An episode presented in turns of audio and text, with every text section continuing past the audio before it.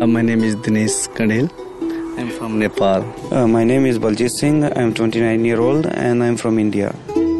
A lot of opportunity like, uh, Temos mais oportunidades de carreira do que noutros países onde temos mais problemas. Mas aqui temos casa e trabalho em todo o país. Não há problemas e temos mais oportunidades. É bom. It's good. Especially, I just came to visit in France to get some program. Fui para a França para fazer algo como artesanato. Vim depois a Portugal, visitei por algum tempo o país. Vim para aqui, gosto de estar aqui. O tempo é bom, é tudo bom. Decidi fazer algo e comecei a trabalhar aqui. Make some paper and work start here. Diniz e Daldi Singh são apenas dois dos milhares de imigrantes que nos últimos anos têm vindo em busca do Alentejo singular. É assim que Odmira se apresenta ao mundo. Em 2018, o CEF registrou cerca de 6.100 imigrantes a viver neste Conselho. Ainda sem números fechados, estima-se um crescimento na ordem dos 30% em 2019. Ninguém estava preparado para esta realidade. Nem o governo, nem a idilidade, nem os parceiros locais. Isto acentua-se há 10 anos a esta parte, ah, mas com ainda mais pressão há 5 anos a esta parte, e este processo foi muito repentino. E não há nenhum território que consiga, ah, de forma ágil, dar resposta no imediato. A vereadora da autarquia, responsável pela área social, admite o problema. Diolinda Seno Luís faz, por isso, um apelo ao governo. À medida local, estão esgotadas, quase eu diria, todas as estratégias possíveis e imaginárias de capacitação, de inclusão, mas há decisões que são governamentais e que nos ultrapassam, nomeadamente o atrechamento dos serviços públicos. E quando eu falo nisso, falo a nível de professores, de enfermeiros, de médicos, de pessoas na segurança social, nos- no, tribunal, no- nas finanças, porque se já era difícil dar resposta com um, dois técnicos em cada um destes serviços à população local, agora com esta afluência que tanto precisa destes serviços, ainda é mais complicado. 19% da população corresponde a imigrantes de 68 nacionalidades diferentes. Vêm sobretudo do Nepal, Índia, Bulgária e Tailândia para trabalhar na agricultura. Na apanha dos frutos vermelhos. A escala é grande porque o trabalho é minucioso, sem recurso a máquinas. Nuno Pereira, da Associação de Horticultores do Sudoeste Alentejano, lembra que o alerta foi a tempo. O território não se preparou para ter gente. Acho que se foi consciencializando que est- estava a perder gente. Alertámos as autarquias eh, para o facto de começar a aparecer um conjunto de população migrante que eh, se instalava nos perímetros urbanos e que as empresas eh, não conseguiriam controlar eh, as condições em que estas mesmas pessoas acabavam por se alojar. Grande parte destas empresas estão perto de Santo Eutónio, por isso mesmo esta freguesia acolhe grande parte dos imigrantes.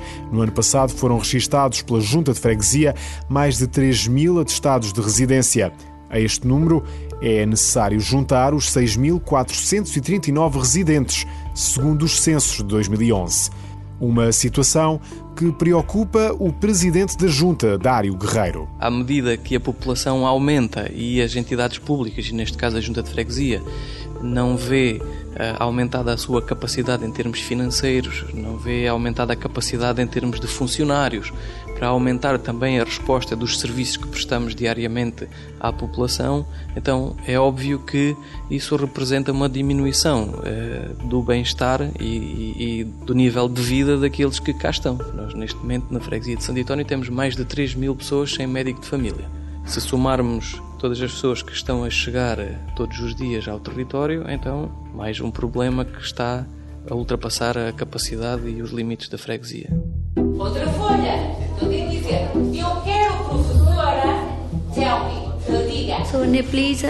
So Indiana. Índia. Eu sou indiana. Venho do Nepal. No agrupamento de escolas de Santo Eutónio, tudo é diferente. O toque de entrada, as aulas, a avaliação. Aqui estão crianças de 25 nacionalidades e a maioria já são alunos estrangeiros, representam 65%. Os desafios são muitos, como explica a adjunta da direção Mafalda Pires. Eles vêm de muitas origens diferentes. Muitas vezes não temos uma língua comum. É difícil, não é? Essa parte inicial em que eles chegam, não temos o inglês como uma língua comum, não temos o francês, nada que seja mais vulgar de, de termos como língua comum uh, e temos que começar a comunicar. A dificuldade seguinte é que cada um deles precisa muitas vezes de um horário individualizado. E isto é necessário aqui um grande jogo para gerir tudo isto, não é? Neste momento temos 24 horários diferentes de meninos que frequentam português de língua não materna. Dentro da mesma turma, do mesmo ano, é possível existirem 3, 4, 5 horários diferentes. Há horários que são feitos, por vezes, só para um aluno. E tal como o Conselho, esta escola já começa a ficar pequena para tanta gente. A direção admite mesmo que vai ser impossível receber mais alunos. Com a capacidade que neste momento temos, a capacidade física, sim, vai ser muito complicado, vai ser impossível. Se forem muito mais, vai ser impossível. Tudo bem? Sim, muito, muito bem. Ora, muito bem. Rakesh está presente, muito bem. Rabi. Helena Magalhães é uma das professoras que tem o desafio de ensinar português a estes imigrantes tem quatro turmas de adultos. Leciona à noite aos homens e mulheres que passam todo o dia nos campos agrícolas. Mas esta professora de 43 anos também sofre com este fenómeno. Veio de Braga para São Teotónio e a primeira dificuldade foi encontrar casa. Tive que telefonar para várias pessoas, não é? Penso que julgo que seja na, na, oitava pessoa só é conseguir casa e depois as rendas também são muito elevadas. Estamos a falar de que valores? 300 euros. Mas 300 euros não é uma casa, não. Um quarto. Aliás, eu até vivo num anexo. E a habitação é um dos principais problemas no Conselho. Há casas ocupadas por dezenas de pessoas e até camas alugadas por 120 euros. Para responder a este problema, foi publicada em outubro do ano passado uma resolução do Conselho de Ministros que define a criação de alojamento temporário nas explorações agrícolas. Há empresas que já têm, mas agora há regras. São estruturas amovíveis, contentores, com capacidade para 16 pessoas. O número máximo de trabalhadores nestes alojamentos não pode ultrapassar as 400 pessoas por exploração.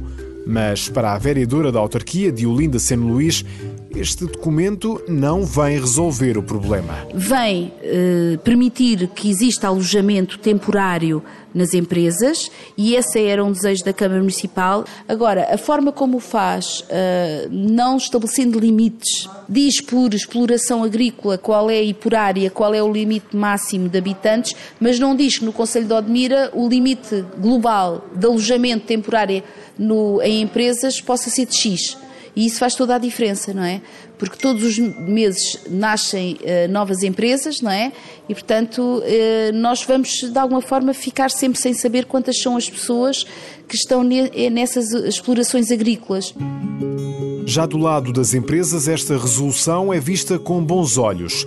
A responsabilidade passa para as mãos das mesmas, sublinha o presidente da Associação de Horticultores do Sudoeste Alentejano. Conseguimos dar condições de alojamento dignas, pelas quais somos responsabilizados. Portanto, passa a haver um responsável pelo alojamento destas pessoas, contrariamente àquilo que acontece hoje, em que estas pessoas estão espalhadas pelos perímetros urbanos, a viver em condições infra-urbanas, digamos assim, em que ninguém controla basicamente. A população mostra-se, contudo, descontente. Em cima da mesa está a criação de um movimento de cidadãos. Fátima Teixeira fala em falta de preparação para acolher tantos imigrantes. Não é que nós, nós, nós estejamos contra as pessoas que aqui vêm. A escala e a falta de meios e a falta de preparação com que tudo isto foi feito é que é muito preocupante. Portanto, não há médicos, a segurança social está a arrebentar pelas costuras, as finanças são filas intermináveis, portanto, não há capacidade de, por parte dos serviços públicos para este número astronómico de pessoas que moram aqui e que vêm porque esta agricultura existe e cada vez mais uh, e, e, vai chamar cada vez mais pessoas. A agricultura está a estragar a beleza e a calma de Odmira, diz Fátima, que veio de Lisboa há 14 anos. Não é uma agricultura que interessa e muito menos numa área de parque. Eu não estou a dizer que não se pode fazer nenhuma agricultura, não é isso. Aquilo que se deveria fazer num parque, idealmente, seria uma agricultura que segue os princípios da agroecologia, portanto, que está adaptada à situação onde, onde se instala e ao uso dos recursos. E é aqui que a componente ambiental se une à social. As explorações agrícolas estão dentro do perímetro de rega do Mira, criado há 51 anos. Só mais tarde foi criada a Área de Paisagem Protegida, que viria a dar origem ao Parque Natural do Sudoeste Alentejano e Costa Vicentina. Por isso mesmo, este parque é diferente de todos os outros pelo facto de ter um perímetro de rega. José Paulo Martins, da Associação Ambientalista Zero, aponta para os problemas que existem. Um parque onde nós não vimos o ICNF a investir em termos de, de uma atuação proativa de recuperação de habitats, porque nós fora do mesmo das áreas de rega vemos uh, bosquetes com acácias a crescer por todo lado, junto à costa invasão por chorões, portanto, plantas exóticas, portanto, uh, os charcos temporários estão ocupados, uh, é com pastagens, gado ou com culturas, as arribas têm áreas agrícolas junto com estas culturas a chegar-lhes aos seus limites, ou mesmo já em cima delas. Quer dizer, há todo aqui um conjunto de aspectos ligados à conservação do ambiente e da paisagem estão a ser postos em causa. A paisagem é preenchida por estufas, estufins e túneis. São usados para a produção de frutos vermelhos que têm como destino, sobretudo, o norte da Europa. A vereadora da autarquia de Olinda, Seno Luís, diz que não tem controlo na criação destas estruturas. A partir da altura que não é edificado, não há participação à Câmara Municipal. Nós temos conhecimento que as empresas se instalam quando passamos na estrada, a parte de qualquer outro cidadão. Vemos terraplanagens, portanto, a paisagem é adulterada, não é? O responsável pela Associação de Horticultores do Sudoeste Alentejano admite que as estufas têm um forte impacto na paisagem mas há soluções. Epá, isto é como tudo. Há pessoas que gostam de fábricas, há pessoas que não gostam de fábricas. Há pessoas que gostam de vacas, há pessoas que não gostam de ver vacas. Ou vacarias. Há pessoas que gostam de ver plástico, há outras pessoas que não gostam de ver plástico.